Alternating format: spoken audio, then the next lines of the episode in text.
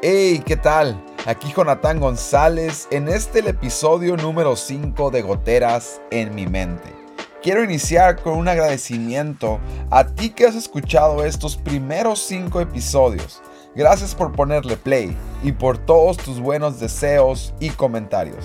E igual seguiré muy agradecido contigo si puedes compartir este podcast en redes sociales o con un amigo o con algún familiar y así podamos juntos seguir creciendo. Te invito a que sigas la cuenta en Instagram que aparece como goteras en mi mente donde podemos continuar la conversación y muy probablemente coincidamos en algún pensamiento del cual podamos hablar en algún episodio. En esta ocasión quiero compartir contigo este pensamiento.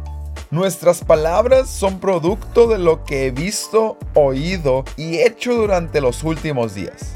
Puede ser de una semana anterior o puede ser de meses atrás, pero estoy convencido que nuestras palabras no son algo que de repente solamente brotaron. Si bien es cierto que se dicen de un instante a otro en solo cuestión de segundos, pero se han maquinado durante tiempo atrás para ser lanzadas en cualquier momento. Así que tú y yo hablamos de lo que hemos consumido.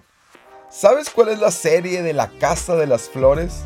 Cuando salió esta serie en Netflix, las personas hablaban como un personaje nombrado Paulina de la Mora, que en lo personal se me hacía que tenía un cantadito un poco castrante, pero más castrante era cuando las personas a mi alrededor adoptaban ese tono de voz y algunos a propósito y otros sin querer hablaban como ella.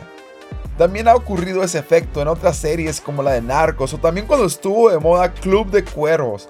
Todos hablaban como Chava Reyes. Y sí, me declaro culpable, yo también comencé a hablar como si fuera de Nuevo Toledo. Ahora, aquí solo me estoy refiriendo a adoptar timbres o tonos de voz, pero de igual forma es tan sencillo comenzar a imitar malas actitudes, formas de comportamiento erróneas o aún formas de pensar. Es muy sencillo imitar a quien escuchamos. Ahí te va. Cuando alguna palabra que salga de nuestra boca se nos haga poco usual de nuestra parte, o cuando alguna actitud propia se te haga poco normal que provenga de ti, considero que sería un buen momento para analizar con quién o quiénes hemos estado hablando, pasando el rato, o qué es lo que hemos estado escuchando. Hay veces que pueden ser personas a tu alrededor que todo el día hablen palabras de odio, rencor o desprecio. En otras ocasiones puede ser la música que escuchas, hasta pueden ser las series que estamos viendo en Netflix. Así que en esta ocasión te quiero dar tres consejos de cómo direccionar tus palabras. La primera es, elige las voces que escucharás este 2020. Aún estamos a tiempo. Por ejemplo, en mi caso una de las voces que me propuse escuchar en este año es a Andrés Speaker. Es un gran comunicador y semanalmente trae un mensaje que me motiva e impulsa. Puede ser también un podcast o varios. Hay muchas voces que te pueden motivar en tu día a día en momentos de tráfico, en quehaceres, trabajo o mientras estás realizando alguna otra actividad. Algunos podcasts que te recomiendo son Colina de Marte, de Mentes, TED en español, polos abstractos o sabiduría duele. Estos son solo algunas de las voces que están dispuestos semanalmente a inspirarte en tu vida diaria.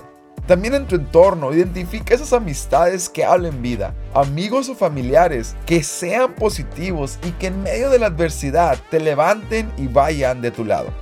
También, igual de importante que elegir las voces que oirás este año, Elige las voces que no vas a escuchar este 2020. Te puedes plantear estas sencillas preguntas. ¿Qué personas están dañando mi forma de pensar? ¿Qué voces a diario están trayendo negatividad a mi vida?